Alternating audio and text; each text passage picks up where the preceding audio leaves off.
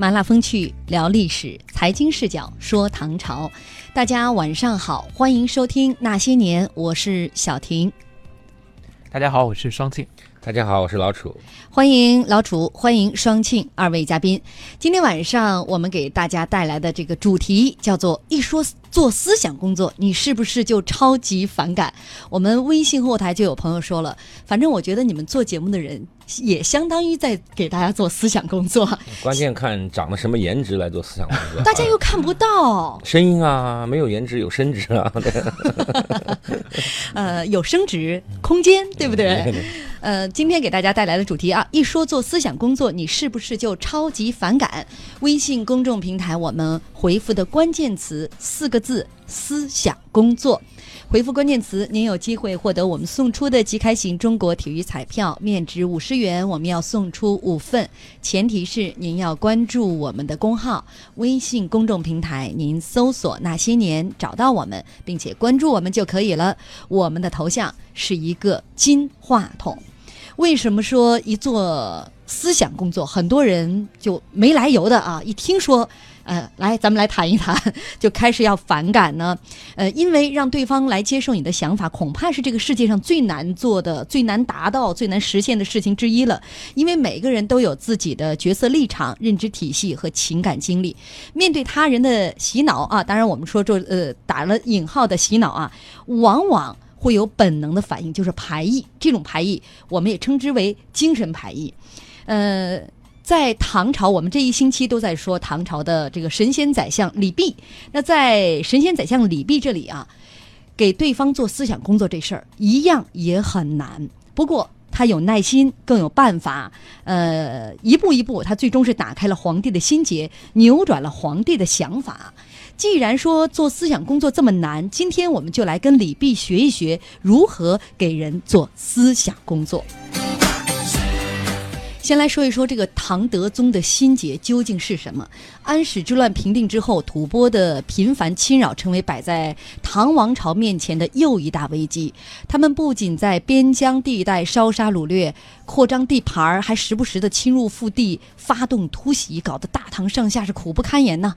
面对吐蕃的威胁，李泌就认为最佳的方式是联系回纥、南诏、大食等几个周边的国家，共同牵制吐蕃，让他陷入四面受敌。又孤立无援的境地，从而呢让大唐长久的摆脱威胁。你们怎么来看李泌最初的这个战略构想？呃，我觉得其实这是一个当时的权宜之计，应该是比较理性的。因为在这个安史之乱之后呢，其实唐朝的实力就开始大为的削弱，不仅面临着一些藩王啊，包括一些节度使的这个叛乱，还有包括边疆少数民族也多次提出了这个无理的要求。那么在这些少数民族当中呢，这个。其实土方跟他的关系应该是，呃，吐蕃跟他的这个关系应该是最这个微妙，而且这个，呃，经常提出一些这种无理的要求。所以我觉得联合其他的几个相对关系，呃呃，相对好一些或者威胁没有这么大的，应该算是一个这个权宜之计。而且这种联合呢，其实在中国历史上，当这个战乱战火纷飞的时候呢，也是经常采用的一种方式。比如说过去的合纵也好，还有这个连横也好，其实也都是一种团结其他的，先消灭。这个最大的竞争对手，然后再去瓦解其他的这些相对小的一些国家。嗯，其实，在这个时候，我们讲，就是对于唐朝来讲，它也是挺大的一个心理的难关要过。就是以前都是，呃，他是中央之王，他弄别人；现在是他要把自己摆在弱者的方面来调整策略，所以有的时候面子这一关是很难调整的。嗯嗯，呃，所以说这个李泌提出的办法虽然是好办法，但是实现起来呢？并不容易啊！来说一说唐德宗的心结吧。德宗对回纥这个国家是心怀怨恨的。别说结盟了，谁敢在他面前提回纥这两个字，恐怕都要吃不了兜着走。为什么呢？这是因为德宗在还没当上皇帝之前呢，曾经被回纥人呃深深的羞辱过。当年平叛安史之乱的时候，回纥出了不小的力气，也因此呢是趾高气扬。当时还担任天下兵马大元帅的李阔啊，就带着一帮手下，就是后来的德宗，去拜见回纥的首领。结果一见面呢，对方就让他行。拜武之礼。所谓的拜武呢，就是先下跪叩头，然后你再跳个舞。这在唐朝是臣子拜见君王的礼节。那身为皇子的李阔自然不乐意了，于是回纥首领就怒了，一气之下把李阔带来的手下各打了一百大鞭，其中有两个人被打死了，李阔本人甚至被驱逐出了大营。从此，回纥之辱成为李阔心中不可触碰的一块伤疤，谁都不敢主动提起。所以，要让德宗主动向回纥示好结盟，可想而知有多难。咱们现在如果用难度系数来形容这件事的话，你们大概会打多少分？我觉得这个应该是至少是五颗星吧，应该是难度系数是最大的。因为对于我们普通人来说，哈，如果你受过如此的这个奇耻大辱，你可能都会怀恨在心。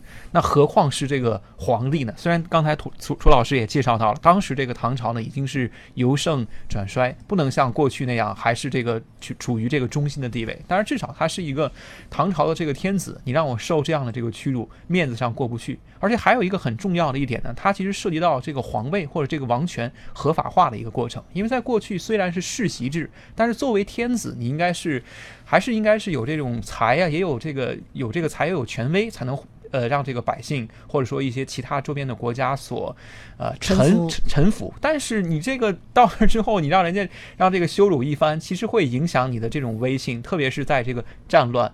呃，战火纷飞的这个时代，其实倒我倒觉得没什么难，就看谁。你看中国历史上这种人多了，那韩信受胯下之辱，越王勾践啊，那那中国历历朝历代打不赢，冲着别人喊爸爸的事，那皇帝这样的皇帝可多了，只要打不赢就开始这求饶嘛。我们关键在于啊，我们俩中国有句话叫什么？大丈夫既有宁折不弯，那又有能屈能伸。就取决于这个主人公他到底有多少的政治智慧，嗯，他到底有多能够忍辱负重，以国家为重而放弃这种所谓的个人的意气用事。其实，在我们的呃政治过程当中，我们这个民族是非常强调什么大利，非常强调你政治人物要为国家的大利而什么而这个做出牺牲的啊。所以面子是小节，国事是大利。嗯，就是这个皇帝有点任性，要一般的明君一劝就完了。这但是你知道吗？你刚才。呃，所举的那些例子呢，都是在。困难面前，就是你像你想一想，对，这缓过来了吧？对啊，这个李阔当年他不是也是忍受了这个屈辱了吗？该打的也打了，该轰的也轰了。这是事隔几十年以后了，所以说这个你阔了是吧？你得这个事情啊，放到几十年以后，他已经不在那个位置上，他也不是当初受辱的皇子了，而是现在的九五至尊了。嗯，不一样的，这还这个国家还是很弱，还是需要外部援助的。其实我们说实话啊，就是。呃，领导听劝有两种情况，一种是就是就缓不过这口气儿来，一定要出了气儿再说；另外一种呢，其实心里也就早就想这么来，但是你不能自己来啊，你得有人劝一下，就坡下驴。所以我觉得这个德宗啊，在这两可之间，就是既有这口气呢，他心里理智上又知道。还是得还是得再再权宜一下，江山社稷为重啊！对对对，所以这个时候就得有大臣出来了，就是现在领导需要有人来劝自己。你觉得李阔是这种人吗？呃，我觉得这个心里可能还真不好不好说。但是当时有一个非常重要的契机，就是这个平凉结盟。因为之前的时候，这个李阔对吐蕃的印象是比较好，就是因为这个回纥给他了一个应该叫陕州之辱之后。所以他采取了跟之前的几个皇帝不太，呃相同的这个政策，他是比较亲这个吐蕃的。但是在亲吐蕃的时候，双双方是要结盟的时候呢，没想到被这个吐蕃给坑了。在这个平凉结盟的时候，不仅是被人杀了很多人，而且这个城池似乎在当时的时候也受到了一定的这个影响。所以这个契机对于他后来的这个转变，我觉得其实也是至关重要。而且当时吐蕃的兵锋直指，说实话直指长安，他是对。对唐朝的威胁是非常大的，而回纥呢，他还是很远。我们老讲这个，对于国家来讲，它的利害关系是很清楚的。吐蕃把四川变成了前线呢。嗯嗯，呃，确实，当时吐蕃对于大唐的威胁可能要更甚于回纥啊。呃，好，我们稍微休息一下。今天给大家带来的是一一说做思想工作，你是不是就超级反感？你看我自己一说做思想工作，我自己舌头都软。没有没有没有，我就干这个为生呢，没问题。没问题。好，呃，既然有朋友都说听你们的节目也像是在听一堂一堂的这个，呃，给大家在做思想工作，希望我们的思想工作做完之后，您。呃，不要有反感啊。今天给大家带来这个主题，微信公众平台，我们的关键词就是“思想工作”四个字。呃，回复关键词，您有机会获得我们送出的即开型中国体育彩票，面值五十元，我们要送出五份，前提是您要关注我们的公号微信公众平台，您搜索“那些年”找到我们，并且关注我们就可以了。我们的头像是一个金话筒。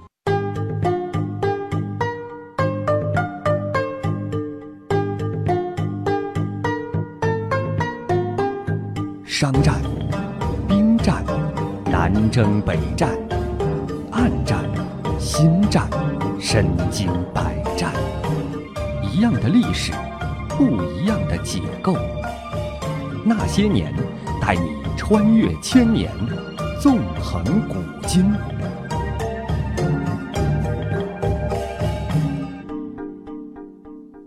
欢迎大家继续锁定收听《经济之声那些年》，论古说今。我们今天的主题是。一说做思想工作，你是不是就超级反感？微信公众平台我们回复的关键词就是“思想工作”四个字啊。回复关键词，你有机会获得我们送出的即开型中国体育彩票，面值五十元，我们要送出五份，前提是您要关注我们的公号微信公众平台，您搜索“那些年”找到我们，并且关注我们就可以了。我们的头像是一个金话筒。非常感谢小程序上很多朋友对我们。的认可啊，说你们这个思想工作做的还是不错的，呃呃，让大家每天在这个时候准时来收听。今天我们要给大家介绍的这位特别会做思想工作的这位人呢，呃，是大唐的我们叫做神仙宰相，也叫做布衣宰相李泌。在当时，他希望啊，在吐蕃进犯大唐边境的时候，希望唐德宗能够放下心结，去联合像回纥呀、南诏啊、大石啊这些周边的国家，最终孤立这个吐蕃，达到不战而屈人之兵嘛，就是多拉几个兄弟好打仗。呃，但是这个回纥是唐德宗心中挥不去的一道伤疤。为什么呢？这个阴影是太深刻了，是因为在呃他还做太子的时候，曾经被回纥深深的羞辱过，因此这么多年来，没有人在唐德宗面前提起过回纥，这事儿很困难的，但再难他也得要去解决。呃，李泌是做思想工作的高手，那他懂得啊，这个像越南的事情就得细嚼慢咽啊，这个细火慢熬。剥茧抽丝，他就在等待时机。他一开始他也不提，呃，不久呢，这个回纥的首领啊，呃，其实是主动向大唐来示好，请求和亲。这相当于我们自己先找个台阶儿，但是这个台阶儿呢就被唐德宗一口回绝了。这个时候如果贸然去提联盟的事情，肯定要碰一鼻子灰。不过很巧啊，这个时候边防军就奏报朝廷说，呃，边塞。战马不足，请求补充。然而这个朝廷竟然没有马可以拨付，德宗十分的焦虑啊。呃，李泌就乘机进言啊，说：“陛下如果采用我的策略，几年之后马价呢就会降到今天的十分之一。”德宗很奇怪呀，就在问呢，说这个呃什么策略？李泌呢不直说。说陛下如果真能开诚布公啊，为了人民和帝国的前途而肯委屈自己，抛除私心，我才敢提出来。德宗就答应了，李泌这才说出了自己的策略：说北方跟回纥去和解，南方跟南诏去和解，西方跟大食以及天竺国结盟。如此一来，吐蕃定然会被困住，想要战马，岂不是轻而易举？果然，这个提议还是触碰到了德宗的伤疤。德宗反应非常的强烈，说其他三个国家都可以按你说的来，但是回纥。绝对不行，李泌就说了啊，我只是负责宰相的工作，最后要不要执行呢？还是陛下您说了算。然后呢，李泌就试探的啊去问啊，说陛下莫不是为了二十五年前的那次羞辱？德宗说不错啊，我的手下韦少华为了我在羞辱当中惨死，我怎么能够？忘记呢？可惜大唐多灾多难，我没有能力去报仇，但是和解的事情绝不可能。呃，这个李泌就就当时对这个呃德宗就说，当年羞辱陛下的是回纥的三任大可汗。陛下登基之后，他曾经想来侵犯，可是还没有出境，啊，就被现任的可汗诛杀了。所以现任可汗是替陛下报了仇，呃，陛下应该对他封爵和赏赐才对，怎么可以怨恨呢？德宗听完啊，态度才稍稍软了下来，不过还是板着脸啊，说让我好好再想一想。但是说这段情节之前啊，其实还有一段非常重要的情节是什么呢？是有一次。这个德宗和李泌两个人在交谈，说什么呢？是说关于府兵制的问题。李泌就问，呃，这个唐呃唐德宗就问李泌啊，说咱们什么时候能够恢复过去的府兵制？李泌说，现在啊，情况啊还不还不到时机，还不到时候。那我可以做出一些啊。呃，方案来，比如说我们把一些什么布料啊、扎染啦啊卖出去啊，然后怎么样从对方弄铁呀，等等等等等，你只要按照我的说法去做的话，我告诉你，将来你甚至不用一兵一卒能够灭掉吐蕃。这个唐德宗听完之后非常高兴，说：“那这个大唐是不是就从此天下太平了？”李泌回了他一句话说：“那倒还差得远。”到时候我还有一计，啊，他其实当时给德宗埋了一个扣啊。咱们先来说这一段故事，为什么他要给德宗埋下这个扣，而不把这个计划和盘托出？因为他其实想联系联合呃回纥，这个时候已经在他心里的这个计划已经成型了，但是他那个时候没有说，而是相当于我给你做了一个特别美好的蓝图。呃，望梅止渴一样，你们怎么来看他当时的第一步棋？就是没有告诉唐德宗我未来的一个计划，我而是告诉你，你不是想要恢复过去的府兵制吗？你不想要这个大唐永远太平吗？我告诉你，我有办法，但是那个办法，唐德宗怎么问他，他都不说。嗯，我觉得这个第一个就是。呃，他其实在这个过程当中也是一个不断的试探和这个互动的过程。毕竟二十五年前的这个耻辱，其实大家呃都清楚，他其实也不太能够了解到皇帝大概能够到达一个什么样的程度，才能把那个心结彻底的呃忘记。但是他首先在。呃，试探的这个过程当中呢，发现皇上对于这个事情非常的看重，然后当画了一个大饼，画了一个蓝图之后，觉得这个事情可能有转机，所以他其实我觉得也是通过这个方式先去试探试探皇上，看看这个事情有没有可能，或者说这个事情是不是比他的这个当年的这个耻辱。对于皇上来说，他更在意、更看重。那当皇上对他这个事情表现得很有兴趣的时候，他可能就会采取后面的其他的一些招数，然后这个步步为营。应该说，在做这个这个计划的时候，我相信这个李泌一定是深思熟虑，想了很久。呃，通过这个和皇上交流过程当中，看看他的一些反应啊，然后再采取下一步，我应该怎么说？是一个持久战，不会这么简单就被他思想工作做成功的。嗯，做思想工作的时候啊，他一定有一个基本的原则。第一个原则啊，就是要替对方设身处地的着想，你要有共情能力。就比如别人受了那么大的委屈，你不能来一句“这都不是事儿”，那这那这个别人叫那这怎么能行？这毕竟是个事儿，你要有共情的能力。第二个呢，一定要注意把握节奏。什么叫节奏呢？催逼的太狠就不是思想工作了，那就是下命令了。所以我们老讲啊，为什么有时候上级给下级做思想工作很难呢？就是因为上级给下级做思想工作的时候啊。他总是情不自禁的啊，用上自己的权威，就类似于命令了，想开点，对吧？怎么还想不开呢？啊，心胸怎么那么狭隘呢？怎么就过不去呢？我觉得这话你是不是经常用啊？我从来不用，因为我小时候啊，有时候被被那个被那个同班同学给揍了以后啊，欺负了以后啊，你想打回来，老师就做你思想工作，说同学那么团，这团应该团结吗？你干嘛非要打回来？我现在又没打你，你当然这么讲了，对不对？是吧？所以说这个事儿吧，你首先。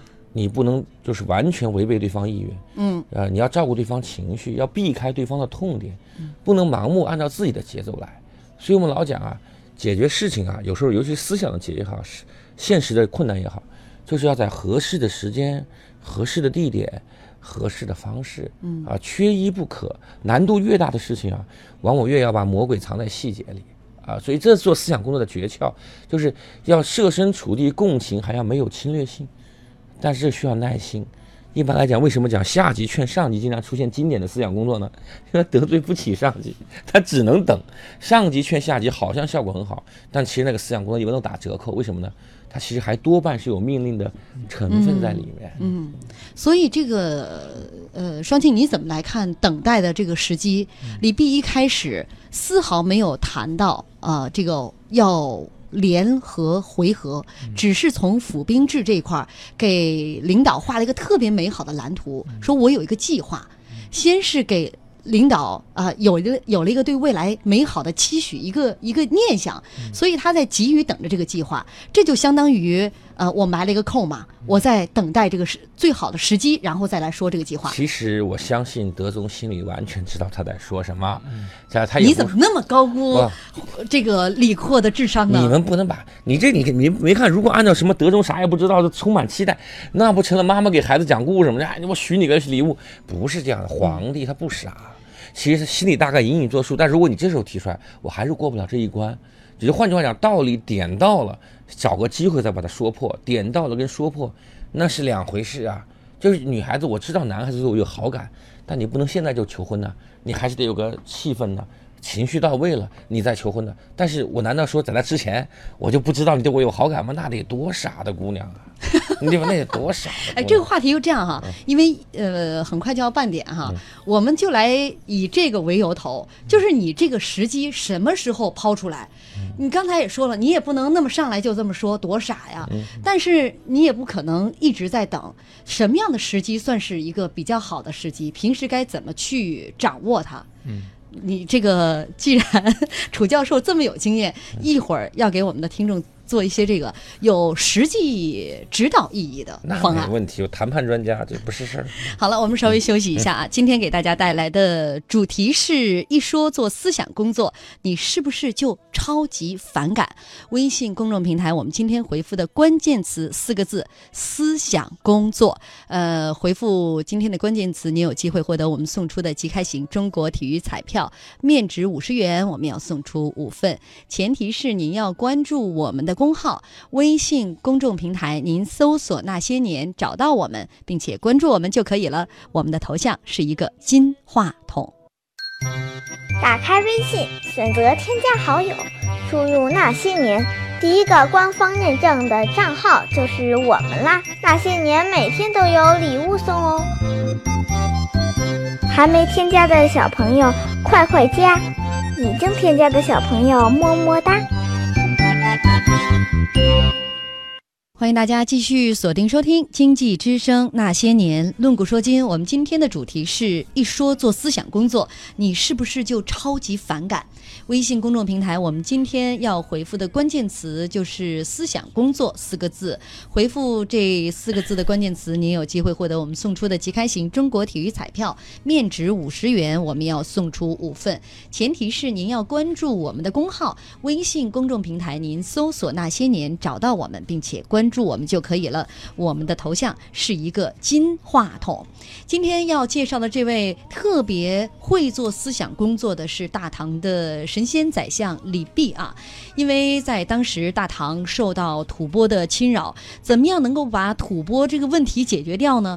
呃，李泌的想法是联合周围的其他的小国家，像回纥呀、南诏啊、大石啊这些国家，但是这个方案很难实行，为什么呢？因为这个德宗。皇帝德宗心里的 一个阴影，一个过不去的坎儿，就是因为回纥。在很多年前，他曾经遭受到回纥的羞辱，而且是深深的羞辱。他这个这个这样的一个阴影，导致多少年来没有人敢在德宗面前提回纥两个字。但是李泌很聪明啊，呃，怎么样能够让皇帝放下心结呢？他一开始啊，他是找到了一个很好的契机。呃，德宗在跟他讨论府兵制的时候呢，他就提出了他一系列。啊，解决府兵制的问题啊，呃，方法。当时说完这些方法之后，德宗很兴奋呀，说啊，那你说照你这么做，是不是以后天下就太平了？李泌很冷静说，那还到不了这种地步。不过呢，我倒是有一个方法，根本就不用军队就能使吐蕃自陷困境。结果就这样一个钓鱼式的问法。啊，让德宗啊，呃，这个兴趣大大就提高了，提升了，就一直在问他，你究竟是什么样的方法，能够让我不养军队就能把吐蕃给灭了？但是李泌一直卖关子，说我现在。不敢说，必须要等现在这样的开垦政策收到效果之后才可以讨论。无论这个皇帝后来怎么问李泌，李泌都不肯说出他的全盘计划。刚才我们提到了做思想工作，节奏感很重要啊。呃，李泌也是在等待一个时机，等待什么时候我把回合啊这个两个敏感字眼儿，这个关键字眼儿向皇帝抛出来。脱敏，那刚才呃楚教授提到了一个一一个一个观点哈，就是说这跟谈恋爱一样，你肯定不能傻了吧唧的上来就挑明。啊，很有可能就表白是非常重要的思想工作，所以我们请楚教授从这个表白啊 这个角度出发，告诉我们听众朋友啊，具有实战性的几招。嗯，其实这个我我说实话，这很简单的一个事情，就就是很多的话呀，它是只有在特定的情况之下说，特殊的心境之下说才可能。一般来讲啊，如果比如说别人已经对你有比较强烈的好感了，那当然是一拍即合，什么时候说都没问题。有的时候别人多少有点犹豫啊，有点不乐意啊，呃，隐约的好感呢，还有点，这个时候就要挑时机了。很多那个失败的原因是什么？就逼别人表态，你说行不行吧？啊，你要愿意你就出来见我，那你就基本就死，就就黄了，对吧？就黄了。那什么时候啊？总啊等到别人什么心慌意乱的时候，遇到事儿的时候，孤苦无助的时候，这个时候，哎，你带着这个光环。乘人之危嘛，这这什么叫乘人？抓住契机，换一个这叫有利契机嘛，对不对？这个什么叫是知道叫叫时穷节乃现，你知道吗？知道吗？这是疾风知劲草，这个啊，关键时刻谁来救你？你想过没有？对吧？王子驾着祥云来救你，虽然是只青蛙王子，你也凑合，就差不多这个情况。最典型的例子，你看啊，我们讲场景和契机，很多男孩子老觉得这个下个雨出去啊，两个人共打一个伞下呀，这个肯定就基本就成了多浪漫呢。他就发现，他就就完全基本就错了。为啥呢？这女孩子啊，那雨水一打湿啊，别人烦的要命，你知道吧？那腻在身上很不舒服的。所以这个是雨中表白，其实一般来讲，除非女孩就早就愿意啊，女孩等这个机会那是可以的。你要是男的去，这绝对不行。所以我老讲，你是温暖的这个火炉边、篝火边去更容易呢，还是那个呃寒风凄雨里打个伞更容易呢？肯定是火炉边更容易。你说到底是红酒配着那个，呃，配着一顿西餐呢，或者冰淇淋呢，更容易呢？还是在那个什么小龙虾火锅边更容易呢？那肯定是前者。为什么呢？小龙虾火锅的油腻味特别重，女性只要稍微有点洁癖，一抬头看着你满脸满头都是油，那个透着一股那个龙虾味儿，那玩意儿对吧？别人找真龙天子，不是找龙虾天子，你知道吧？那不行的。所以说，油腻的感觉，那女孩子稍微喜欢清爽，你就没有机会。一样的，跟领导劝领导是一模一样的。领导如果这时候条件特别好，没遇到什么难事你拿什么劝他呀？他得遇到事儿，哎，他得遇到事儿。那个时候他得遇到事儿呢，他还不能特别倔，他自己有点动摇。开放性的，我们老讲做思想工作最重要，你看他的身体姿势和语言，还有眼神。他如果这个时候身体是个开放性的结构呢，就表示你这个时候是可以给他提点建议的。他如果两个手紧握，身体微微的紧张，弓起来，这就是一个防御性的姿态。那这个时候就就不要跟他谈正事儿，跟他聊聊别的，让他放松下来，嗯，再说，让他从这种防御性的姿势变成开放性的姿势。最好把他说的最后来一句：“你说我咋办好呢？你说你说我咋办好呢？老师，你给点意见吧。”这个时候即将安出的时候，你就顺水推舟，就把它给解决了。嗯。双庆怎么？楚老楚老师很有经验，我觉得我同意这点，就是节奏非常的这个重要。另外一点就是做思想工作其实不是一件容易的事情，因为你不确定这个事情说出去之后对方是怎么想的，特别是对于皇帝。而言，他其实是很聪明，所以我觉得李泌呢，在这个做的过程当中，也在察言观色，也在不断的试探和互动。当他描绘完这个大饼之后，看见皇上的眼当中在闪闪的冒光，我觉得这个事情可能就成了。第二个就是我们在做这个动员工作当中呢，一般是有两个策略，一个叫做恐怖诉求，我就先吓唬你，就像刚才楚老师所讲的，现在这个。吐蕃其实已经是一个大兵这个逼近了，而且在这个平凉结盟的时候是坑了唐一把，这个情势很危机。然后马现在也没了，所以他趁着这个比较危急的状态的时候会吓唬你。如果没有马了，应该怎么办？他抓住了这样的一个契机，采用了一个恐怖的诉求去吓唬你。这个我们其实在这个经常，比如你。那个劝别人别吸烟啊，或者有的时候一些那个什么不喝酒的这种当中呢，经常会用这个恐怖诉求。另外一个方式就是给你描绘一个美好的前景，就是描绘画一个大饼。所以李泌呢，在这个过程当中把两个政策其实解释的很好，一个是先吓唬你，现在很危机；第二个是我能告诉你解决这个危机，然后看看这个德宗有没有眼睛里闪烁着这个火花、小星星。不跟着我你怎么办呢？你说那怎么办？那你就跟着我，跟着我三年脱贫，解解决问题了，对吧？嗯，看到了这个唐德宗对未来他的期许和要求，我就是想赶紧把吐蕃灭掉，我就是想呃怎么样粮食丰收，过这个难关。嗯嗯，呃，这个楚教授说了有一点特别契合李泌的这个做法啊，就是。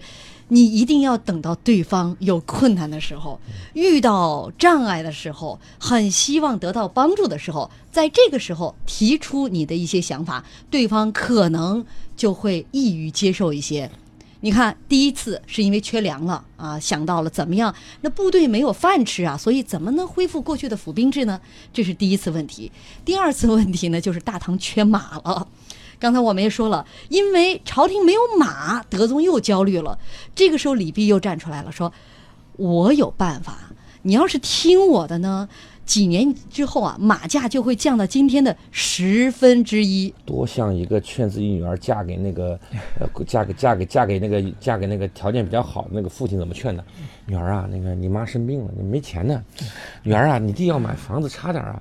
女儿，你看你都这么大年纪了，以后咋办呢？女儿最后怎么办？你看隔壁小王就挺好，你看条件都多好的。这这怎么像是那个特火的那个那个电视剧《七个女孩子》那个 其中一个女孩她妈妈，我都已经忘了那。个主人公叫什么名字了哈？就是那那个女孩子，呃，一直为了她的哥哥、弟弟啊，然后这个父亲啊、母亲啊，呃，解决家里的各种困难而去找对象啊。呃，我们在说李泌劝德宗，就是一个大饼又一个大饼啊。你要是听我的呢，未来马价就会降得很便宜。这个时候，德宗问他有什么策略的时候，他先说：“那咱俩先开诚布公啊。”啊，我跟你把这个事情说了，呃，希望您把那点私心都给抛了，愿不愿意为国家牺牲吧？对吧？家里现在有难事儿，能不能牺牲一把？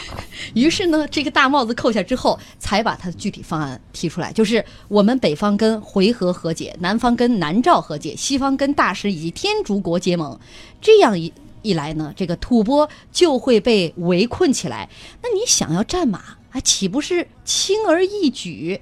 但是刚才我们也说了，德宗对于呃，虽然李泌做了那么长时间的铺垫，但还是一口回绝了。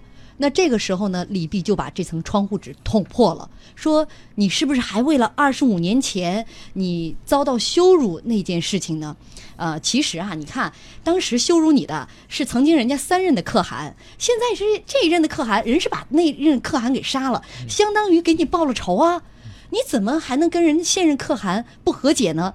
这一番话说完之后呢，德宗的态度稍微软了下来，但是依然板着脸说：“等我好好想一想啊！”你们怎么来看李泌这次和盘托出的这次时机的选择？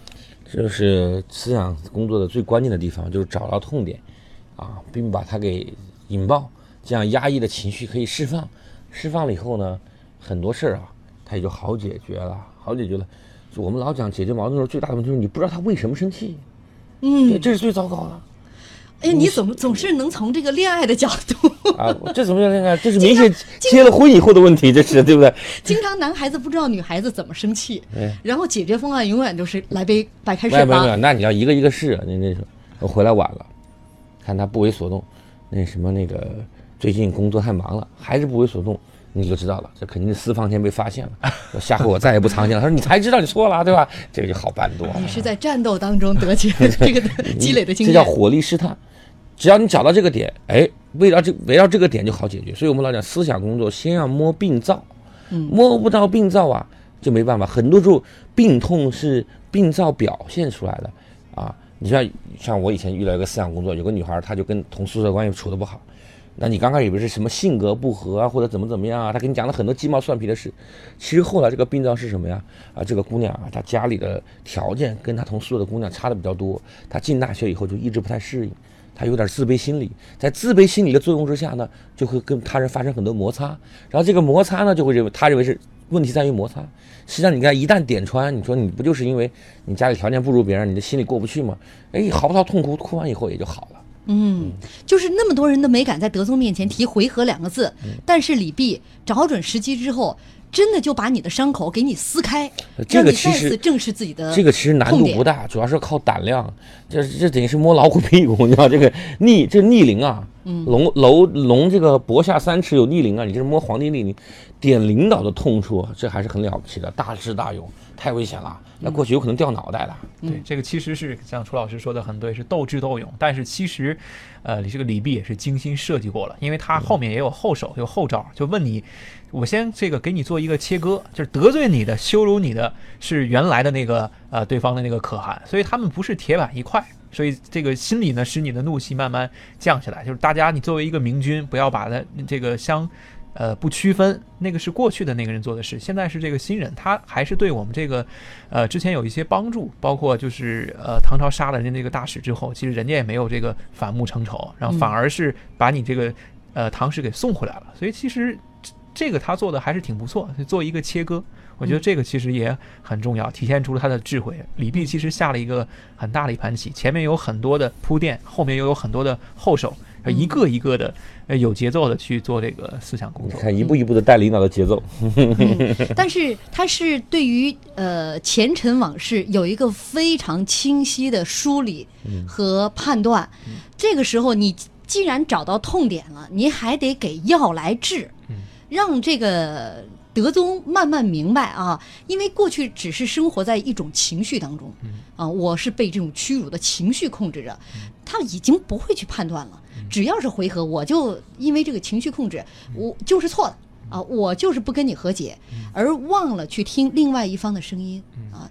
这个时候，呃，李泌给他点出来了，呃，这个问题所在。但是你看啊，德宗的态度有变化之后。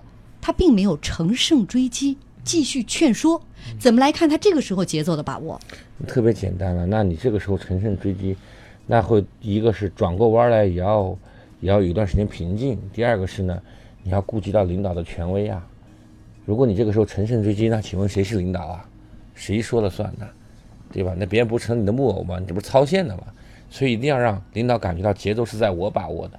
你把道理说明白了，决定我来做。你不能说我道理都讲明白了，你怎么还不做决定？你现在就得做决定，那这个时候等于是你在做决定了，这是很危险的。下位者劝上位者，跟上位者劝下位者不一样。如果李斌是上位者劝下位者，到这个时候他就要帮你做决定了，你应该去和解；而他是下位者的时候，他一定要顾及上位者的权威。嗯，呃，我觉得这个其实今在节目一开始的时候就讲了，说到思想工作的时候，可能大家都会有一些天然的脑子里有一些反感，就是因为这个思想工作往往是上级。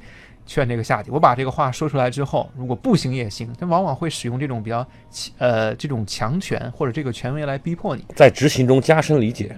对对对，所以在在这里面其实很重要的一点呢，就是你要使用一些这个技巧，然后能够欲擒故纵。那这个其实我觉得，呃，李泌应该是贯彻的还是非常的好，就是既有这个比较急的时候，既说出了这个事情的痛点，然后又呃给这个领导。